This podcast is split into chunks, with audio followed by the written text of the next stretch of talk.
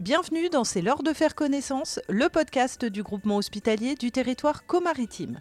Chaque mois, vous découvrirez nos professionnels, leur métier, leur mission, ou encore des intervenants, des étudiants, des bénévoles, des patients, des résidents, au travers de différents témoignages.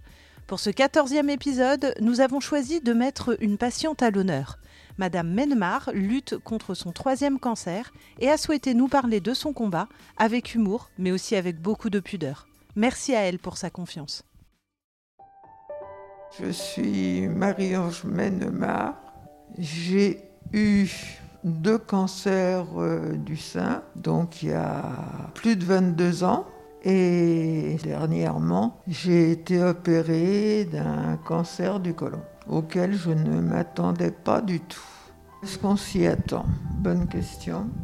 Peut-être que oui, parce que quand on en a déjà eu deux, on tend un peu le dos. Et en même temps, peut-être que non, parce que c'est vraiment de la faute à pas de chance. faut faire avec.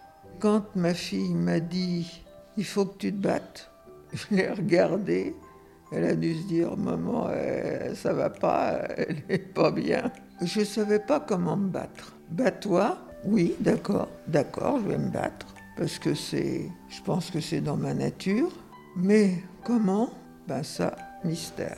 Ma mère, euh, qui était très croyante, me disait toujours le Seigneur t'envoie des vacheries, mais il te donne les moyens de faire avec. Et donc je me suis dit, bon, allez là-haut, euh, il faut que tu m'aides. Si tu veux que je sois encore un peu utile, et je dois dire que ça m'aide, parce que j'ai l'impression de ne pas être toute seule. Parce que je crois que ce qui est très dur dans le fait de se battre, c'est pour le cancer, moi j'ai l'impression de me battre euh, contre des moulins à vent.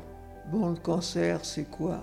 Un sacré crabe qui vous fout en l'air et on ne sait jamais où est-ce qu'il va aller. Je crois que c'est peut-être le plus dur à avaler, de se dire que bah, on a un cancer en nous. Qu'est-ce qu'il va faire?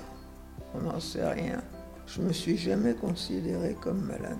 J'ai un petit problème, mais être malade, non, parce que je souffre pas, donc euh, pourquoi je serais malade? C'est peut-être un peu bête de dire ça, les gens vont, vont peut-être pas comprendre, mais je ne me sens pas malade. c'est peut-être ce qui m'a aidé à vivre mes deux premiers cancers et celui qui, qui vient de me tomber dessus, là. Moi, j'irais, j'ai un cancer, point final.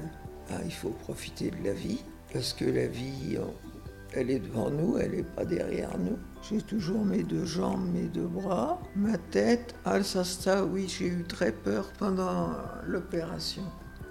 J'avais très peur de que l'anesthésie me, me foute en l'air. Je me suis réveillée, c'est la première fois de ma vie que je suis opérée et que je me réveille comme ça. J'ai ouvert un œil et je me suis dit, ah, tiens, je suis toujours là. Bon, maintenant, il faut que je récupère, mais je dois dire que ici, ils m'ont vraiment bien préparé, compte tenu de mon âge, pour que je ne perde pas mes forces. C'est assez bizarre ce que je, ressens. Je me dis, bon, bah ça y est, euh, j'ai plus cette saloperie. J'espère qu'elle va pas revenir. Bon, peut-être qu'il m'aime bien, mais moi, non, c'est pas trop moi, tasse de thé. Quand on m'a dit, t'auras une poche, heureusement que je mangeais pas, parce que je crois que je me serais étouffée. Ah, peut-être que dans six mois, je m'y serai habitué. Hein. Alors je sais la vider, mais la changer, alors là, pour moi, c'est pour l'instant, c'est trop. J'y arriverai peut-être. Ça m'a appris des choses sur moi. Ça m'a appris que je pouvais relativiser, prendre du recul, surtout. Pas tout prendre à bras le corps. Et je ne me pensais pas aussi battante.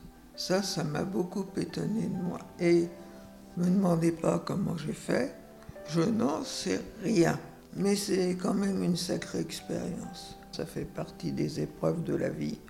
Ben, il faut essayer de les vivre le mieux possible. Il y a des moments où il y a des hauts et des bas, mais qu'à la limite, il faut garder les hauts pour pouvoir supporter les bas. Mais que la vie vaut d'être vécue. Moi, j'aurais énormément regretté de casser ma pipe là au moment de mon opération. Mais non, je suis toujours là.